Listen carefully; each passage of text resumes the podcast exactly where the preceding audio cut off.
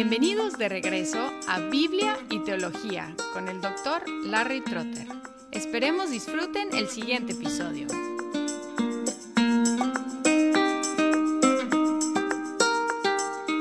Ahora llegamos a la famosa cuestión del milenio, pero antes de describir y analizar las posturas sobre el milenio, hay que reconocer unos principios generales.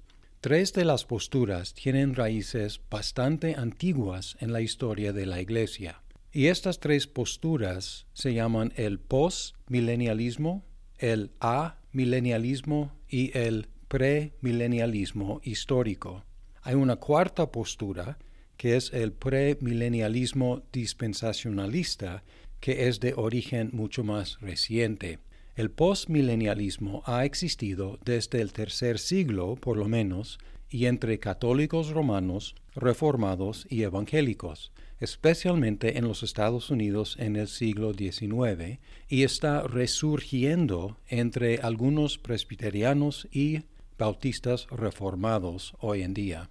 El amilenialismo ha sido la posición mayoritaria entre ortodoxos, católicos romanos, reformados y luteranos, aunque algunos presbiterianos están abandonándolo a favor del postmilenialismo.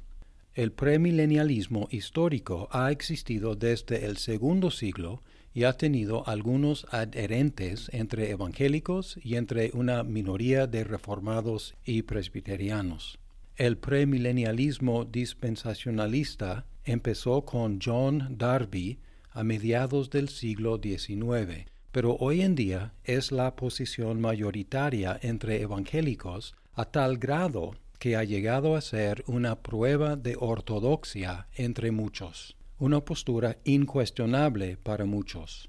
Y he tenido en lo personal la experiencia de tener mi fe en la Biblia cuestionada por no afirmar el premilenialismo dispensacionalista.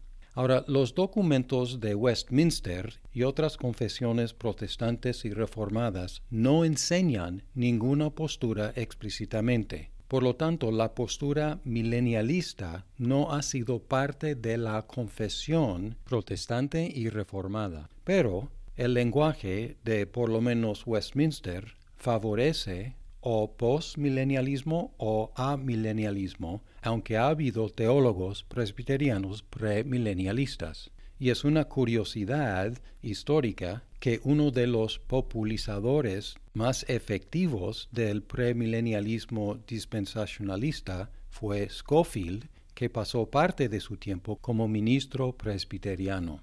Es curioso que la Iglesia haya puesto tanto énfasis en el milenio cuando se menciona en un solo texto de la Biblia y del género apocalíptico, en Apocalipsis 20, 1 al 6. En un episodio posterior vamos a analizar ese texto, pero en general debemos utilizar buenos principios de interpretación bíblica. Y uno de esos principios es interpretar los textos menos claros a la luz de los textos más claros principio que quiero poner en práctica en el análisis posterior de Apocalipsis 20. Además, debemos ejercer humildad al no juzgar la fe de nuestros hermanos que difieren de nosotros en detalles sobre el orden de los eventos finales, el cual nunca ha sido establecido en los credos y en las confesiones históricas. Sin embargo, las diferentes posturas representan diferentes cosmovisiones y por lo tanto la cuestión es de importancia. No es de suma importancia, pero la cuestión del milenio sí tiene su importancia. Ahora una breve descripción de las cuatro posturas, empezando con el postmilenialismo, el cual enseña que un periodo largo o mil años literalmente o mil años figurativamente un periodo largo del triunfo del Evangelio va a preceder la segunda venida de Cristo. Por eso el nombre postmilenialismo, porque la llegada de Cristo, la segunda venida de Cristo, llega después de pos el milenio. Esta postura es la más optimista de todas y enfatiza las promesas sobre el triunfo del reino de Dios en la tierra suelen citar textos como Salmo 2.8. Pídeme y te daré las naciones como herencia tuya y como posesión tuya los confines de la tierra. O como Isaías 11.9.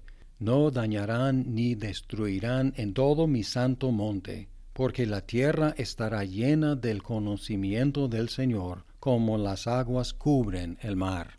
A pesar de ser tan optimista, el postmilenialismo admite una apostasía justo antes de la segunda venida.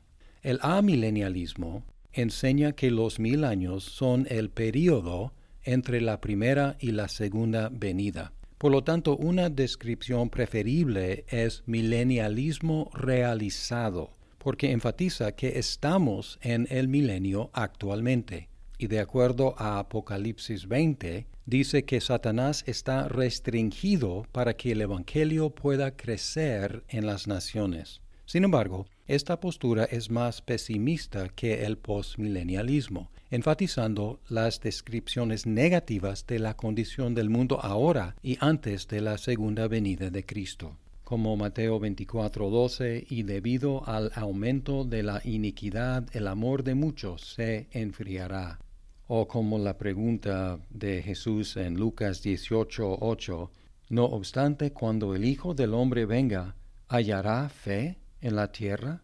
Desde la perspectiva del postmilenialismo, los amilenialistas son muy pesimistas, pero los amilenialistas se describirían como realistas, tomando en cuenta no solo las promesas, sino también las advertencias de sucesos negativos ahora y antes de la llegada de Cristo.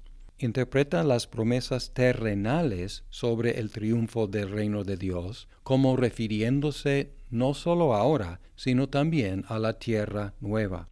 Es decir, que no niega lo terrenal de las promesas, pero ubica su realización en la tierra nueva, después de la venida de Cristo tiene mucho en común con el postmilenialismo, porque las dos posturas afirman la contemporaneidad de la segunda venida de Cristo, la resurrección, el juicio final y la introducción del cielo nuevo y la tierra nueva, eventos que sucederán al mismo tiempo.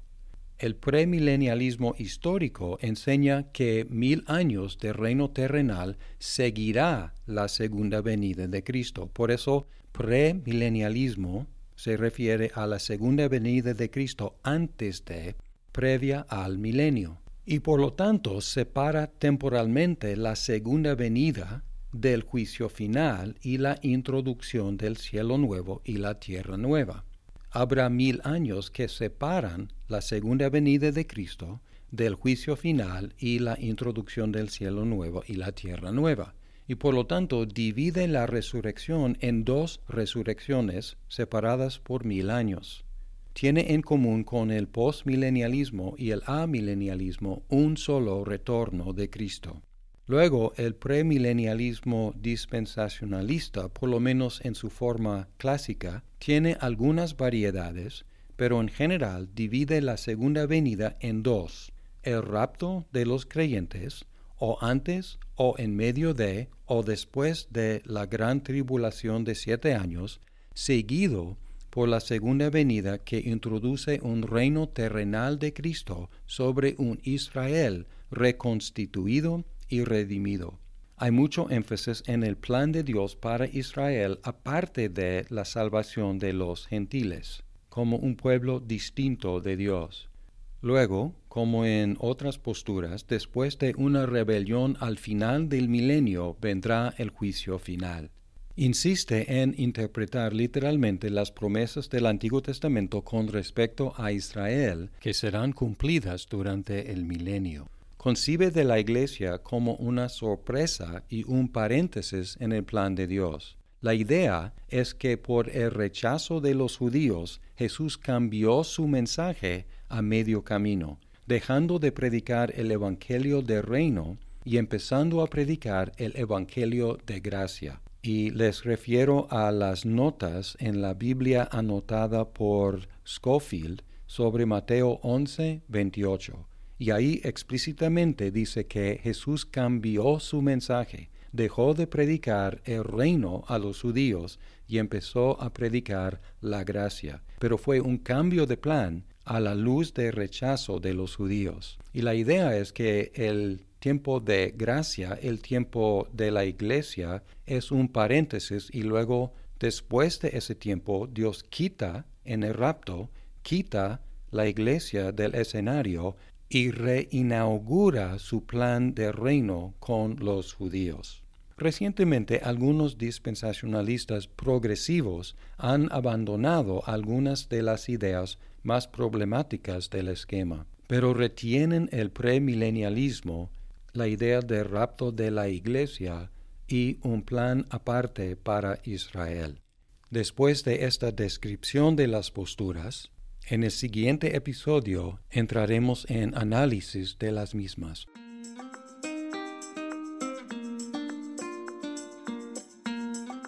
Muchas gracias por escuchar este episodio. Si estás disfrutando Biblia y teología, por favor compártelo con tus amigos. Hasta pronto.